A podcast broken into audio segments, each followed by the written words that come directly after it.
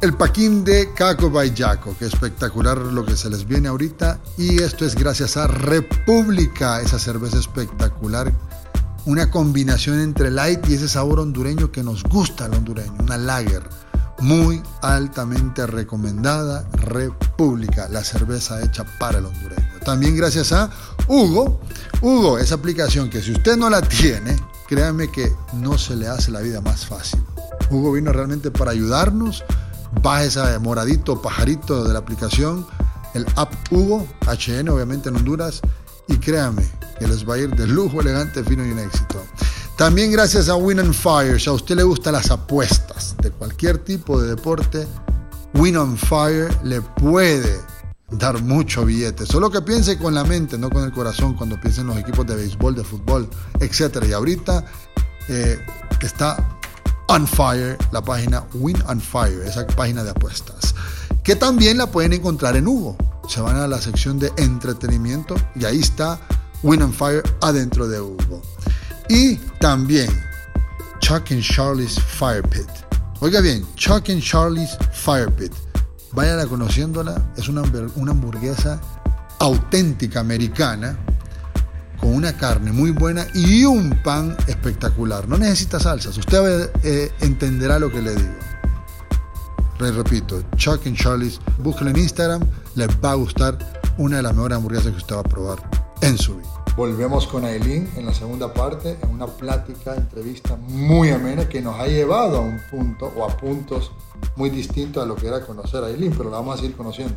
Vamos a hacer The Empire Strikes Back ahorita, la segunda. de eso se trata. Y, yo, pero quiero empezar el, el, el, el, episodio de la siguiente manera. Aunque suene feo, me permitís poner el titular de estos episodios Aileen, panasexual. sí, pansexual. Sí, pansexual. Pansexual. Claro que sí. Pansexual. Pansexual. Toda la libertad. Ok, entonces, así lo dejé. No hubo problema, seguimos. Continuemos. Muy bien, me encanta. Mira, nena, no me dejes terminar. Yo tengo, en la medida, si vos me hubieras preguntado, y a los 27 años, 30 años, yo quería tener un hijo, era mi sueño máximo. ¿A esa edad? Si me hubieras preguntado a los 35 años si yo, yo quería tener un hijo, era lo que yo máximo quería tener. O sea, a mí siempre ha sido mi sueño tener un hijo.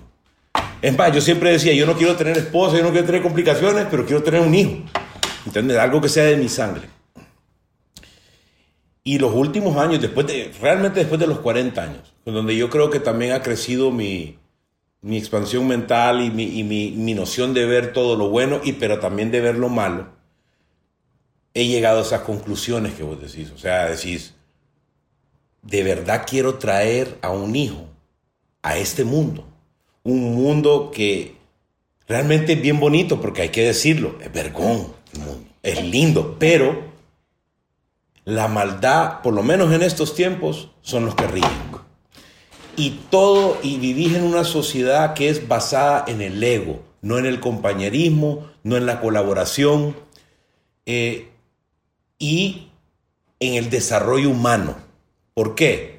Y te voy a dar un parámetro de, de algo para que también la gente vaya entendiendo, pucha, este, van a decir, este más la mira de una manera negativa, pero no. ¿Cómo te pones a creer que el presupuesto más grande de militar del mundo es de 784 billones de dólares. El que le sigue, que es China, 261 billones, Rusia como 40. O sea, ¿por qué se gasta y por qué todas las mejores tecnologías que se inventan se, se hacen para tecnología militar y para destruirnos? ¿Te han puesto a pensar por qué gastamos tanto dinero en destruirnos, en tener armas que nos pueden destruir, o sea, que nos pueden matar a todos? O sea, ahorita que acaba de pasar... No hubiera pobreza en el mundo. Para empezar, pero ponete a pensar una cosa. Otra cosa que es descabellada, que deberíamos de estar considerando los seres humanos en este momento por esta situación. ¿En qué momento le dimos la autoridad a cualquier gobernante, no obstante de su eh, ideología que tenga la capacidad de crear armas biológicas. Vos sabés, Aileen, que los Estados Unidos tiene una contingencia contra ataques de zombie. Oficial. Y, te, y, te y no lo... tenían una contingencia de una pandemia de virus. Exacto. No, sí tenía. O sea, porque acordate que eh, Obama tuvo el, el H1N1. Sí hay contingencias para todo. No, los Estados Unidos tienen contingencias para todo. Existe, vaya. Correcto. Tiene razón. sí. Pero para ataques de zombies, te puedes decir, hey, ¿Qué mundo? ¿por qué, por qué hay, tiene que haber una contingencia si esa mierda no existe, si solo están las películas? ¿Me entendés lo que te quiero decir? Entonces, existe. no, o sea, No, la entonces lógica me dice que ha de haber una arma biológica que pudiera ser, vaya, miremos la película aquella de Brad Pitt. O sea, y, y- Mundial, y- sí. y que es algo bonito y ve, que es algo raro que pasa en las películas. Se hacen realidad. Sí, por supuesto. Yo siento que todo lo Entonces, que vemos en las películas entonces las películas te están diciendo y de repente ves un gobierno que tan poderoso que tiene contingencia cosas y vos decís, Claro. no, no seamos pendejos. Todo Entonces, eso es lo que me decepciona a mí de la humanidad. Que hemos permitido que personas, que un grupo pequeño de personas que quieren dominar los países nos tengan en constante conflicto, las religiones nos tengan en constante conflicto cuando todos somos una raza humana. Y punto. ¿Entendés? Entonces, cuando veo yo ese tipo de egoísmos, sí hay parte de mí que dice yo no quiero tener hijos. No, no, no quiero traer a una persona a esta tierra. Prefiero adoptar a un niño que ya está en este mundo, que ya está sufriendo ¿cómo acá. Que, que, que- que- y como te digo. Por un lado me parte tanto el alma decir eso, porque quiero que, mi, que, que mi- que- que algo me, me siga. Que Eso me, era lo que te ¿entendés? quería- eso era lo Entonces, que te quería es un decir. conflicto interno para mí. Sí. Al final, y por eso, al final, yo por eso te hice la pregunta, porque tú hablas en presente. Tú, yo quiero tener un hijo. Claro. Y tal vez como desde la emoción, ¿sabes? Porque quién, por lo menos yo, o sea, yo quiero ser mamá, me muero por ser mamá, ver cómo va a ser mi bebé, que va a sacar de mí los rasgos, ¿me entiendes? O sea, es un- esa conexión que tú tienes con un hijo no te la da nada. No, no te la da nada. Es, Nada. Es, es biológicamente una conexión, o sea, en todo sentido una conexión. Correcto. Pero entonces yo creo que hoy en día la decisión de tener un hijo Es, tienes que ser punto, responsable. se vuelve egoísta. Se vuelve egoístas en cierto punto de vista, pero hay gente que nos dice a nosotros egoístas. Pues sabes que yo he hablado con mucha gente que tiene país y yo les digo, mira, trata de verlo desde este punto de vista. Nah, vos sos un, un man, si el mundo siempre ha estado mal y de todas maneras tenés que ser, o sea, ¿me entendés? Está bien, esa es tu opinión y te la respeto. Pero hay gente que nos ve a nosotros y tienes que vos estás siendo egoísta porque vos querés andar como eres, porque andar jodiendo. Y no te digo que no hay parte de mí a esta edad que quiere vivir el resto de su vida tranquilo. No, no, no te digo que no hay una parte, sería mentiroso en decirte que no. A mí me gustaría llegar a tener mucho éxito en mi negocio, venderlos un día. Yo, yo no quiero trabajar hasta los 80 años haciendo dinero. Para mí eso no es vida. Claro, no. Para mí es hacer el di- dinero suficiente para viajar por el mundo, para conocer personas distintas, para ver otras partes del mundo que no conozco. Y si Dios me lo permite, dentro de ese tiempo, encontrar una persona con quien vivir mi vejez y tener un hijo. Pero también, yo te voy a decir una cosa, aunque decida tener un hijo físicamente, sí me he hecho una promesa personal que cuando pueda voy a adoptar. Aunque esté solo, esté solo con una persona, voy a adoptar. Y eso tiene que ser una condición para la mujer que se quiera casar conmigo. ¿Me entendés? Porque creo que en este mundo hay demasiada gente. Es como lo de los perritos. La gente no debe. Yo, yo voy a ser hipócrita porque yo no tengo perros de raza, pero la verdad es que ahora yo voy a empezar a adoptar. ¿Por qué? No porque ya no me importa la parte social. ¿Qué me importa que me miren con un perro callejero? No me importa. O sea, en algún momento de mi vida tal vez pudo haber sido, "Ay, yo quiero tener eso. No me importa, un perro, salvaste un perro. Puedes salvar un ser humano. Que no hay nada mal. Y yo te voy a decir una cosa. Te lo voy a decir desde este punto de vista. Querer a tu sangre es fácil. Lo que sale de él, o sea, lo que es tuyo, lo que salió de tus células y todo, lo vas a amar automáticamente, a menos que estés loco. Ok. Amar a una persona que no es tuya es de hombres. Y, de mujeres, ¿me entiendes? O sea, humano. algo que no es tuyo, de, de- claro. Y es más difícil amar a alguien que no, no salió de vos, o sea, no. Entonces, también hay que ser, mira, hay que ser, vuelvo y te digo, si este podcast les va a enseñar algo y quiero que les enseñe algo a la gente, es que al fin y al cabo hay que ser bueno, brother. Todos cometemos errores, todos tenemos nuestras maldades.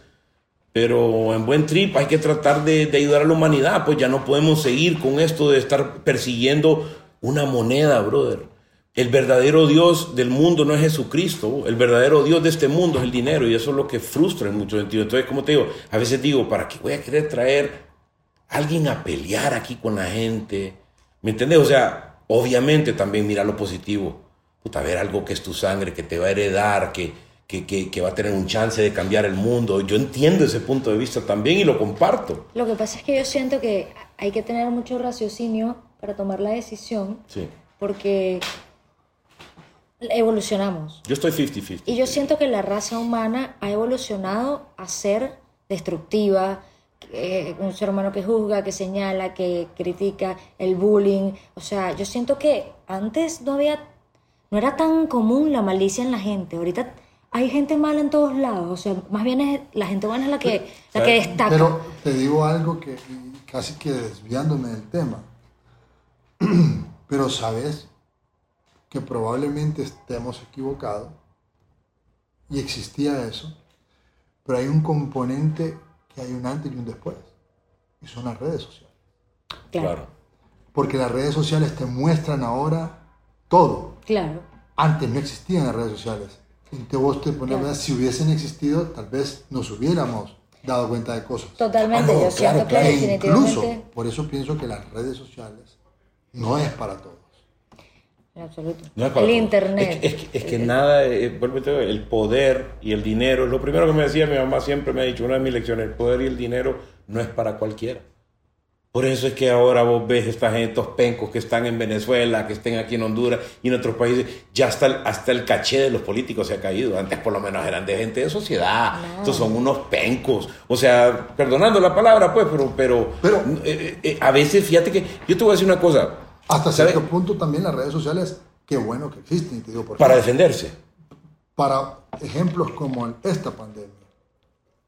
¿Te Claro. imaginas esta pandemia sin redes sociales? Claro. Ah, no, olvídate. Las redes sociales eh, llevan- su positivo yo siento que las redes sociales tienen mucho que ver con, lo, con, con todo lo cerca que está Venezuela de salir del peo en el que está, por ejemplo. Si nosotros no tuviésemos redes sociales, la ventana de las redes sociales, nadie, o sea, estuviésemos metidos en ese peo, eh, olvidados todavía por el mundo, porque según ellos no está pasando nada.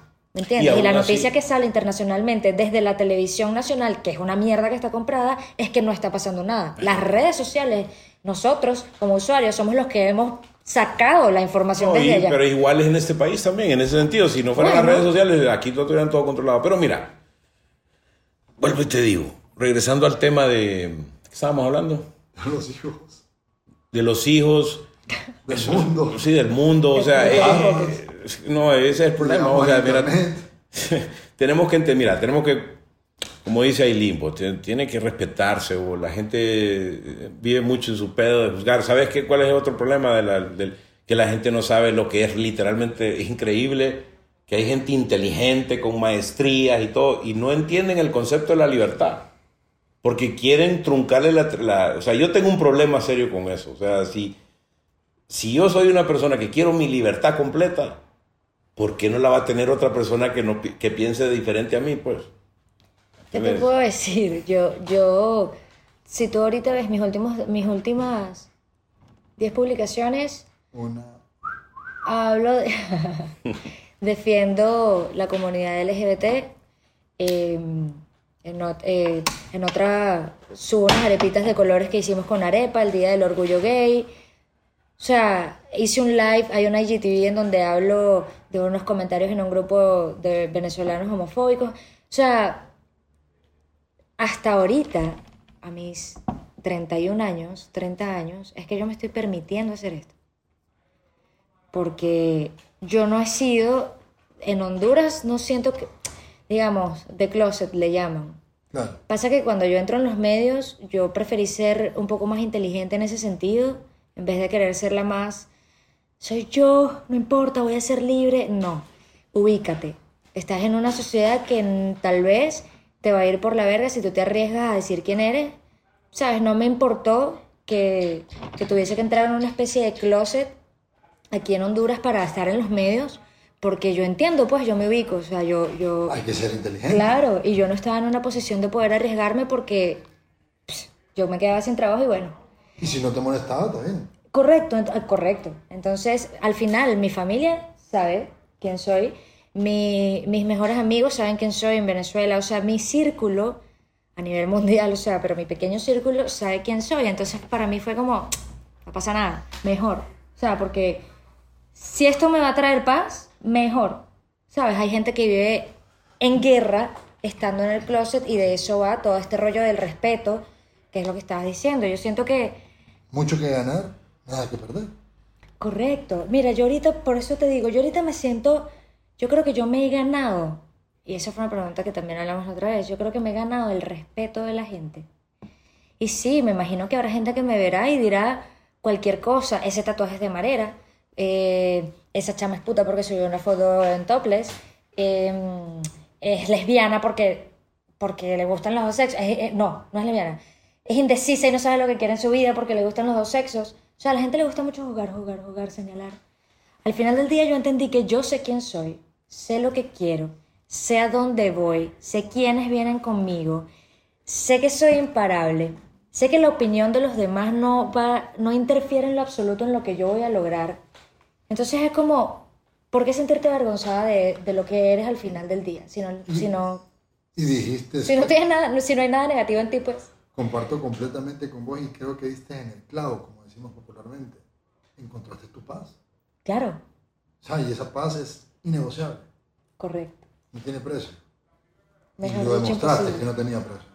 Mira, yo siempre digo que hay gente que neces- se necesita echar un bate. O sea, porque de verdad Mi mamá es una. son, son frustrados. Hablando de pizza, que- ¿qué horas son? Sí, no, pero es que es cierto, es lo que estamos hablando. Mira, hay gente que, mira, yo, yo no soy un fumador empedernido y todo, lo he probado, pero sí me abrió mi mente. Eh, cuando lo probé, y, o sea, y lo hago socialmente de vez en cuando, y cuando tengo un chance lo puedo hacer, etcétera, etcétera. Entonces, a mí, pues, todas esas cosas me han abierto la mente a pensar diferente, vos, o sea, como, como te digo, o sea, yo, yo antes era Pucha, la verdad es que cuando voy a mi pasado era tan distinto, pensaba de una manera tan distinta y, y obviamente la madurez me ha hecho ver el mundo de otra manera y mi papá siempre me apoyó a ser un, un- un pensador crítico, aunque ahora me peleo mucho con él. Discute, porque no discutimos, porque él ya- yo ya estoy en otro, eh, en otro nivel y él todavía sigue siendo, pero para su, la verdad es que mi papá para su tiempo es una persona muy de un pensamiento muy moderno, pero no dejan de ser, de, de ser cuadrados. Me pasa exactamente igual con mi mamá. Entonces, pero yo tengo primos o tengo amigos o tengo, y yo como te digo, nunca, y no vayan a pensar, hago un disclaimer, yo no le estoy fomentando la droga aquí a nadie, yo estoy diciendo que hagas lo que vos sintás que querés hacer, si hay algo que necesitas hacer que te va a mejorar en tu vida, hacelo, si ¿Sabes no, no lo hagas, ¿me entendés? Porque no es para todo mundo. Yo siento que la clave no está en. No es, a ver, mi opinión muy personal. La clave no está tanto en hacer lo que sientas, porque eso puede ser irresponsable hasta cierto punto. ¿Sabes? Definitivamente. Tienen que ver cómo, cómo defines tú la línea, cómo, cómo estableces tú el límite. Ajá, ya va. Entonces yo siento que es más bien de no hacer lo que sientas hacer, sino busca educarte sobre lo que quisieras hacer. ¿Me entiendes? Porque hay muchísima gente que juzga. Mi mamá era una, como te digo, me identifico contigo. Mi mamá, mi mamá me enseñó que el que fuma marihuana es marihuanero, vago, ladrón. O sea, si algo se robaban en el edificio, ese era el marihuanero del 2. O sea, era toda esa cosa que yo incluso le dejé de hablar amigos a medida que fui creciendo porque Hermano. Yo también, era- todos, claro, todos, entonces todos. yo decía, no puede ser, mis amigos no pueden ser marihuaneros. Cuando yo me permito probarla, que justo antes de venirme a Honduras, a los 25 años, por decisión propia, porque bastante que me ofrecieron antes, yo dije, ok, ya va, ya me que- llegó la curiosidad, pues ok, voy contra mis principios y la pruebo, o me quedo con esa cosa de que mejor, o sea, Con el beneficio de la duda. Claro, correcto, porque para mí era algo realmente que no estaba bien, pues y yo me sentía culpable cuando estaba en una casa y estaban fumando, era Yo bien también. No, no, a cerrada. mí- yo, yo era bien cerrado también. Ve- Vengo de una generación muy cerrada. Y- Ajá. Y vos también. Pero sin embargo, eh, no era tan, o sea, me- como te digo, muy parecido a tu papá. Entonces, yo empiezo a ver gente talentosa, gente, eh, Músicos. músicos, emprendedores, gente brillante, fumaba y sus vidas increíbles y, y felices y ok, ¿qué tan malo? Entonces, ¿sabes? Es como, edúcate, ¿cuáles son los efectos? ¿Qué es lo que... Pero hay gente que desde la ignorancia, porque jamás la ha probado, la juzga, la señala, la critica. Yo siento que por eso también tiene mucho que ver que no ha pasado la legalización, porque hay demasiada gente que todavía juzga la marihuana. Cuando yo la probé, me quedé loca con lo que es. O sea, yo dije, esto, esto no puede hacerle daño a nadie, jamás. Correcto. Jamás, jamás. No hay un caso, no mira, importa, Yo ¿no? una cosa, yo a una cosa y que lo, que lo, que lo escuche el- la audiencia del podcast y no lo digo con la intención de animarlos a fumar, ya es una decisión de Para ustedes, nada. pero escucha lo que te voy a decir. Fumar de un bate es delicioso. El que me escucha y lo fuma sabe de lo que estoy hablando. El que me escucha y no lo fuma no puede juzgar porque nunca lo ha hecho. Correcto, Y hasta que lo haga puede juzgar si es horrible o si es muy bueno. correcto. Porque yo sí creo que está bien fumar. Todo, todo en exceso es malo. Todo. Todo en exceso es malo. Hasta tomar la Coca-Cola. Ey, tomar sal, agua. Agua en exceso. Te, te- afecta el cerebro si tomas demasiada agua. y, y- y fumar marihuana en exceso es malo también. Claro. Y el otro día viene una amiga y me dice, hey, estoy decepcionado. ¿Qué pasó? Le digo, me contaron que fumas. Y yo le digo, permíteme, le digo, yo soy una persona responsable, trabajadora, pago mis impuestos, soy buen padre de familia, atleta, juego dos veces a la semana fútbol, corro maratones. Yo creo que yo me puedo echar mi bate Claro, y me lo merezco. O echarme mi whisky, le digo. claro. Sí, no, no. quedó, obviamente. quedó callada. Es que, ¿sabes qué? Pero te, te quiero decir algo importante que se me olvide a mí. Y, y se lo quiero recomendar a toda la gente que escuche este podcast. Tienen que ver The Midnight Gospel en Netflix. Netflix. Es un podcast, pero del espacio y del universo. Entonces, es- le dice él, se llama un, un Spacecast. Y es un, es- no, es un fenómeno, no se lo voy a contar. Mírenlo. Pero el primer, eh, voy a hablar del primer episodio. El primer episodio plantea de la mejor manera el tema de las drogas. Les voy a explicar cómo. El episodio es súper cómico y lo tienen que ver, pero básicamente lo que dice es que no es la droga, el alcohol, la cigarro, la marihuana, la heroína. El problema no es la droga, el problema es la circunstancia. ¿Qué quiero decir con eso? Vos no hay ningún problema con echarte un trago y ponerte ebrio. Pero la circunstancia de montarse un carro, arriesgar tu vida o la de otras personas es la circunstancia. Claro. Si una persona se mete, y, y- y tal vez la gente que me, que me va a entender, se mete un alucinógeno, solo por metérselo, va a tener una mala experiencia, porque lo hizo bajo la circunstancia equivocada. Correcto. Si vos venís y te echás eh, 50 bates, y, y aunque no te vas a morir, te dormís por tres días, es la circunstancia que te fumaste 50 y que abusaste del vicio. ¿Me entiendes? Te acabo de poner diferentes puntos de vista, pero al mismo tiempo que dicen lo mismo. Es la circunstancia lo que hace mal las cosas. Y el abuso es una circunstancia también, ¿me Claro. entendés? Entonces, eh, eh, la gente, como te digo, yo... Todo en exceso es malo. Todo en exceso es malo, todo. Pero aparte de eso, o sea, también es cuando todo mundo esté listo para probar algo así. Es como decir el alcohol, como la primera vez que viste. O sea, hubo un momento donde vos dijiste, hoy me voy a tomar la primera cerveza de mi vida. ¿Te acordás cuando estabas? Ok, la primera vez que agarré un cigarro. La primera vez, ¿me entendés? Es, o sea, es cuando vos estés listo. Yo no le fomento eso a nadie, que se lo forcen o que se lo estén empujando. O sea, si vos no estás listo para probar una marihuana o si, o si no querés beber, que nadie te force a eso porque entonces no la vas a pasar. Pero bien. ¿cómo, o sea, la saber, ¿cómo circunstancia. saber si estás listo? Oye, Fíjate que yo te voy a decir una cosa.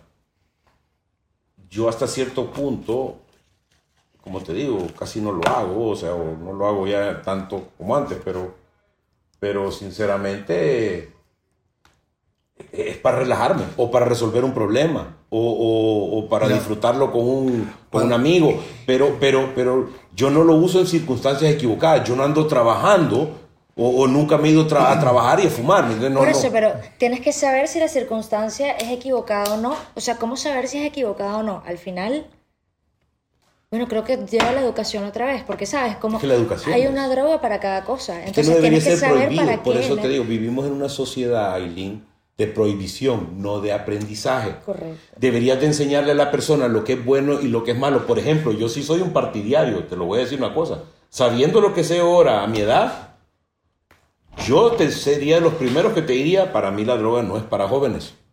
Porque Claro. cuando estás joven es cuando agarras adicciones, porque tu cerebro no está desarrollado. Fi- o sea, fisiológicamente, o sea, vos sabes que tu cerebro deja de crecer a los 28 años, Jacobo. Entonces, cualquier cosa, alcohol, cigarro, cualquier cosa que vos le estás calcificando tu cerebro, le estás matándole las células, sea la droga que sea. ¿Por qué crees? Mira, cómo es hipócrita el mundo en el que vivimos. Yo estuve en una escuela militar cuatro años, de los cuales éramos 145, 150 internos. Éramos 10 hondureños.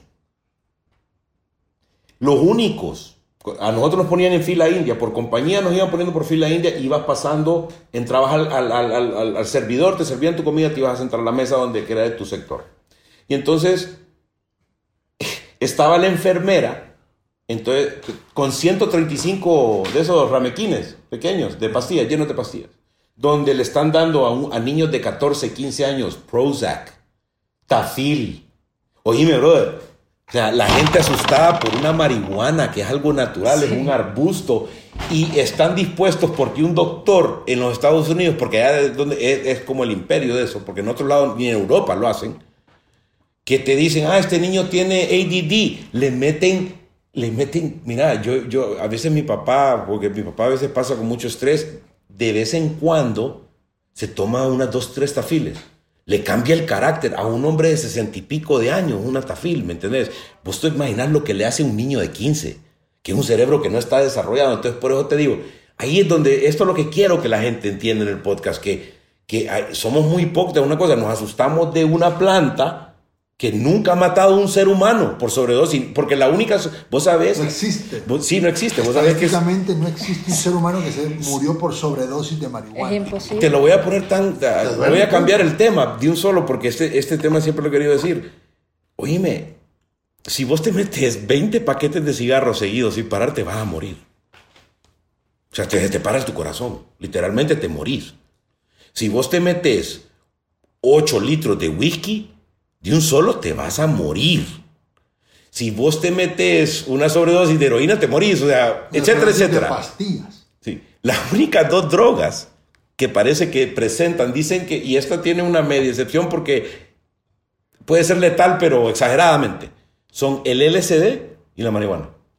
Y el LSD es un producto químico. O sea, como te digo, ese tiene un medio todavía sospechoso porque nadie se ha muerto, pero dicen que hay dosis que son letales. En la marihuana no hay dosis letal.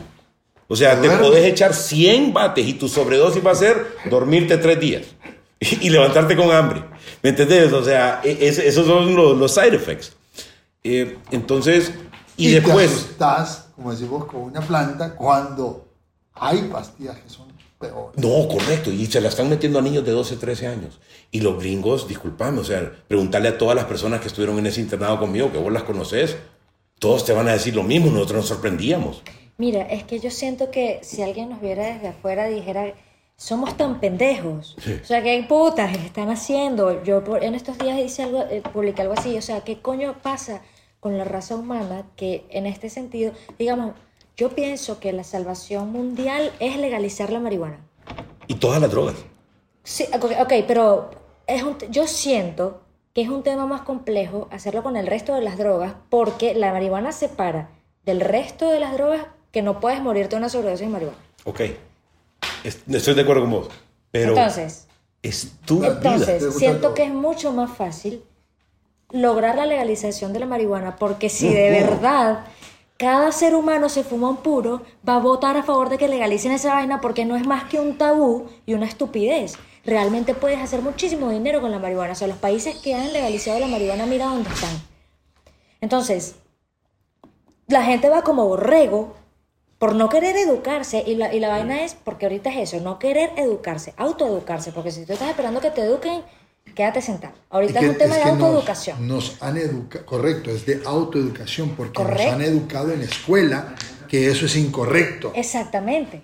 Entonces tú eres un borrego más, con unas gringolas como un caballo, viendo hacia el piso, no legalicen esa vaina, no sé qué, en vez de investigar qué coño es, qué coño hace, Ey. atrévete a probarla y date cuenta que eres un tonto. Aileen, en Y Colorado. discúlpeme, no estoy fomentando, no estoy Yo lo, yo lo voy a decir aquí. Yo, Un ignorante. na- nadie estamos fomentando. Un ignorante, correcto. Te lo voy a decir. ignora la verdad. Te lo voy a decir, te, te voy a decir esto y lo, y lo, y, y lo voy a hacer. Leí bien unos, eh, y he leído mucho de unos artículos que han sacado los, eh, muchos psicólogos, psiquiatras en el mundo, de que en los 70s, 60, 70s, se empezaba a dar el fenómeno de la, del LSD, de los hongos, de los, los hippies, todo ese movimiento, ¿verdad? En los Estados Unidos. Entonces, como se empezó a hacer ese movimiento, lo ilegalizaron. Pero en el estudio, desde los 50, venían estudiando esas drogas para problemas de la cabeza. Nosotros nos olvidamos de una cosa. El gremio médico es básicamente un mecánico. Como arreglas un carro, él es el mecánico de tu cuerpo, pero no es el mecánico de tu alma. Esa es la parte espiritual, eso es lo que no entienden. Entonces, se está empezando a volver a estudiar, ya es legal en Colorado, ya en ciertas partes de California y de Oregon son legales el estudio para la depresión, para quitarte vicios de esos tratamientos de LSD, de hongos, de todo. Y yo, en lo personal, que yo te he dicho siempre, vos y yo hemos discutido, de que mi único vicio en este mundo es el cigarro. Y la Coca-Cola. Sí, bueno, pero cualquiera que sea tu vicio, vos sabes que el alcoholismo lo elimina en un 100% el tratamiento del LSD. O sea, estadísticamente, los estudios que han hecho en un 100% eliminan al alcohólico. Es una Ese- de las cosas que lo eliminan. Correcto. Y no solo eso, depresiones. Hay gente que se quiere suicidar. Vos sabés, y yo tengo mucho conocimiento de esto por la gente que me conoce, yo te digo que no hay cura química de, de un producto químico, un producto hecho en un laboratorio que pueda tratar la depresión clínica. ¿Sabes cuál es lo único? Y esto ya lo probó la ciencia. ¿Cuál es el único, eh, ¿cómo se dice? El único... Fundamento, estudio, No, no, no, es un, es un fórmula. psilocybin, pues. Bueno, es el único elemento, no sé cómo lo- no, no estoy usando bien la palabra. Método. Es, es la única medicina natural, pero es que es la que viene en el hongo y viene en, lo- en lo- en que pueden tratar y hasta curar la depresión clínica. ¿Me entiendes lo que te quiero decir? Porque son problemas del alma. Entonces, lo están empezando a estudiar. Entonces, digamos, han encontrado buenos resultados para eh, los, do- los fumadores, la gente que tiene problemas de alcohol, la gente que tiene miedos, temores, que no sale adelante, que no sale de su casa, las fobias, como decir, eh, la gente que no puede tocar nada sin un trapo. Te, te cura esas fobias porque básicamente hace que vos te enfrentes a tus demonios. Ese es, ese es el propósito de, de- los, de, los, de los alucinógenos, ¿me entendés? Entonces, por eso es que le digo a la gente, si vos vas a ir a hacer una, un- un- un- a meterte una cosa de esas, porque vos querés estar ahí con tus aleros, probablemente la vas a pasar mal. Pero si vos la vas a hacer con un propósito, que vos querés ya sea parar de fumar o perder el miedo de morir. Estaba viendo en un el documental un ejemplo de un tipo, discúlpame Jacobo, que decía que tenía un temor crónico por la muerte. Y entonces decía que él todos los días le, le- le- daba miedo salir de su casa, a veces eh, era tema hasta para manejar su carro porque sentía que alguien lo iba a venir a chocar y lo iba a matar, o sea, tenía un miedo a la muerte. Entonces dice que el man lo fueron le fueron a hacer un tratamiento de ayahuasca allá a Perú, y entonces dice que el man ya cuando, cu- cuando ya le, le meten el líquido ese, dicen que se pone una loquera y en la loquera se muere el man, se palma. Y entonces, entonces se va a donde está, se van a donde están los muertos, se va a donde está la gente muerta y, y ve que toda la gente muerta está tripping, está, está pasándola bien, está alegre, eh, buen trip. Y el más dice que cuando regresó, o sea, ya regresó a la tierra, pues ya regresó a donde está él, eh, y despertó del, del- del trip, dice el man que por completo, por completo perdió eh, todos los temores, pero, o sea, ya no le tenía miedo a la muerte. Claro. Y hay otro caso donde un man que también tenía muchos problemas psicológicos, o sea, de, de todo tipo en su vida, eh, por accidente un día se metió una dosis como de 50. Digo que entró a la casa de un amigo y se metió unas cosas y que se había metido lo equivalente a 50 dosis. O sea, ya te puedes imaginar lo que le tocó a ese, a esa, a esa pobre criatura. Ese man fue a Saturno. A la luna. Ese man fue a la luna. eh, o sea, yo creo que conoció el, todo el, el, el- nivel, el, Sí, sistema solar. Entonces dice el man, obviamente en ese momento sí lo tuvieron que llevar al hospital, empezaron a sangrar la- los oídos y todo. Y entonces dicen que, que ya pues ya cuando sale, obviamente lo siguieron estudiando, todo. No reportan un tan solo daño cerebral o físico. No reportan No ningún daño físico. O sea, No te creo. y todos los problemas psicológicos que él tenía a la M. No te creo. Fue tanto la loquera de man que todo lo que tenía mal se le Y compuso. esto lo hablas con fundamento. Claro, hay noticias de eso. Ok. Hey, hablando de noticias, vos que sos una persona que, que ve las noticias, lo vi, lo estaba diciendo un comediante, pero me pareció tan sorprendente. Dice que hubo un incidente y dice que esto es una noticia reportada y todo por un, por un medio serio, que hay una mujer que nace sin vagina. Una mujer que en África nació sin vagina. O sea, físicamente nació sin vagina. Y entonces dicen que la noticia, o sea, dice que ella estaba haciéndole sexo oral a un hombre y que en el, en el después de hacer- haberle hecho el sexo oral, se como que tuvieron, no le quería pagar, o parece que la mujer había, se había, no, o sea, no, no sé mucho la noticia porque no, no la he encontrado yo, o sea, la- estoy hablando de lo que dice un comediante, pero es, es Joe Rogan, pues. Ok. Y entonces, y dicen más, y dice, de verdad, es, un- es una noticia, dice, te lo voy a buscar. Dice que aparte de eso, en eso empezaron una discusión con el tipo, que sacó un cuchillo el tipo, la, la, la- le, le- le- le metió el cuchillo y como que en el cuchillo iba un poquito del semen del tipo. Y ha entrado en uno, en un, y ha embarazado a esa persona. La embarazó, tuvo un hijo. Dicen que el niño ya nació. Y lo que dice, mira lo que dice Joe. No puede ser. No, escucha esto lo que dice. Parece que el niño ya nació. Ahora, dice, nosotros creemos en el milagro de Jesús. ¿Acaso eso no sería considerado un milagro? O sea, si eso hubiera pasado literalmente como dice la noticia, donde un man le mete el cuchillo a una mujer, la embaraza con el cuchillo y no tiene vagina, o sea, vos te podés imaginar, decime si eso no es un milagro. Pues, es que es cierto. Sí, es que bueno, exacto, milagro es bien relativo, pues, porque para mí es una locura. Pero puede no ser una locura no- o puede no- ser un milagro. Pero no lo, no lo considerarías un milagro que de, de esa situación nació una criatura. Más que un milagro, one in a million. Claro, pues, o sea, porque milagro, Es un milagro, que es one in a million. Es un milagro. milagro sería que solo apareciera. Esta Eh, vaina fue sembrada con un cuchillo. Disculpa, discúlpame. O sea, que a mí me parece que ese espermatozoide se murió desde que eh, se pegó a la punta de ese cuchillo. circunstancial, Entonces, es circunstancial. Pero ¿qué pasa? Vaya, pe- pero, ahora mira, mira el trip que te voy a meter ahorita. Mira, la- mira la discusión que nos vamos a meter. Ella sí hizo sexo oral y, y, Tragó. y tragó. Puede ser que le cortó el estómago y en ese momento, antes de llegar ahí, tal vez, o sea, como te digo, entró al estómago, sacó un poquito de semen y, y le que fue a pegar en el ovario. O sea, en el mismo, en el mismo movimiento. Llegaron al ovario. Correcto, o sea, Los espermatozoides. Correcto, o sea, si es cierto, como te digo, es una noticia. Nadie, o sea, él no dijo que él lo vio con sus ojos. Pero te estoy diciendo que es una noticia supuestamente de un medio respetable. No, yo creo que, yo creo que, Y si eso llegara a suceder, es un milagro. yo, sí, yo creo que hay que, o sea, siempre que, hay como que buscar, verificar, porque ahorita de verdad ves tantas vainas en internet, o sea, es tan libre todo lo que puedes aprender ahí que tú realmente tienes que saber cómo escoger el contenido, verificar, sobre todo ver qué vas a compartir. Hay, gente, hay mucha gente compartiendo muchas cosas que que ni siquiera se toman el tiempo de, de ver si es cierto o no. Y eso es bien irresponsable porque al final estás haciendo eco de una voz que, que, puede terminar en una locura, como que terminemos creyendo que una jeva en África terminó embarazada. Eso para mí es una locura y puede ser que sea verdad.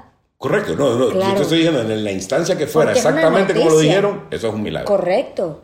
Pero entonces es, es como el tema de, ahora hay que, ¿cuál es el siguiente paso? Ver si esa mierda es verdad. Correcto, correcto, correcto. O sea, uno tiene que dar. No, esto, no, yo no estoy diciendo que es cierto, yo estoy diciendo que si llegara la eventualidad de eso. Pero bueno, mira, yo creo que ya es, es, es hora de despedirnos. Ha sido linda la conversación, la tenemos que volver a hacer eh, y ¿sabes por qué no seguimos? Porque no, no, queremos aburrir a la gente. O sea, yo sé que los podcasts son de un cierto... Entonces, pero gracias por estar con, conmigo, Aileen. Gracias, Jacobo. Eh, ¿Tenés algo que decir, brother? Agradecer también a Aileen. Eh, me encantó todos los dos episodios con, contigo, Aileen. Y gracias por enseñarnos muchas cosas, educarnos en ciertas cosas. Y como dice Cago, que no sea la primera ni la última. Los quiero. Gracias por la invitación. La pasé súper rico. El Paquín de Caco. Baichaco. Gracias. Salud. Paquín de Caco Baichaco. Qué espectacular lo que se les viene ahorita. Y esto es gracias a República. Esa cerveza espectacular. Una combinación entre light y ese sabor hondureño que nos gusta al hondureño. Una lager. Muy altamente recomendada. República. La cerveza hecha para el hondureño. También gracias a Hugo. Hugo, esa aplicación que si usted no la tiene, créanme que no se le hace la vida más fácil. Hugo vino realmente para ayudarnos. Baja ese moradito, pajarito de la aplicación, el app Hugo, HN obviamente en Honduras, y créanme que les va a ir de lujo, elegante, fino y un éxito. También gracias a Win on Fire, si a usted le gustan las apuestas de cualquier tipo de deporte, Win on Fire le puede dar mucho billete. Solo que piense con la mente, no con el corazón, cuando piense en los equipos de béisbol, de fútbol, etc. Y ahorita eh, está on fire la página Win on Fire, esa página de apuestas, que también la pueden encontrar en Hugo. Se van a la sección de entretenimiento y ahí está Win on Fire adentro de Hugo. Y también Chuck and Charlie's Fire Pit. Oiga bien, Chuck and Charlie's Fire Pit Vayan conociéndola, es una, una hamburguesa auténtica americana con una carne muy buena y un pan espectacular. No necesita salsas, usted eh, entenderá lo que le digo. repito, Chuck and Charlie's, búsquelo en Instagram, les va a gustar una de las mejores hamburguesas que usted va a probar en su vida.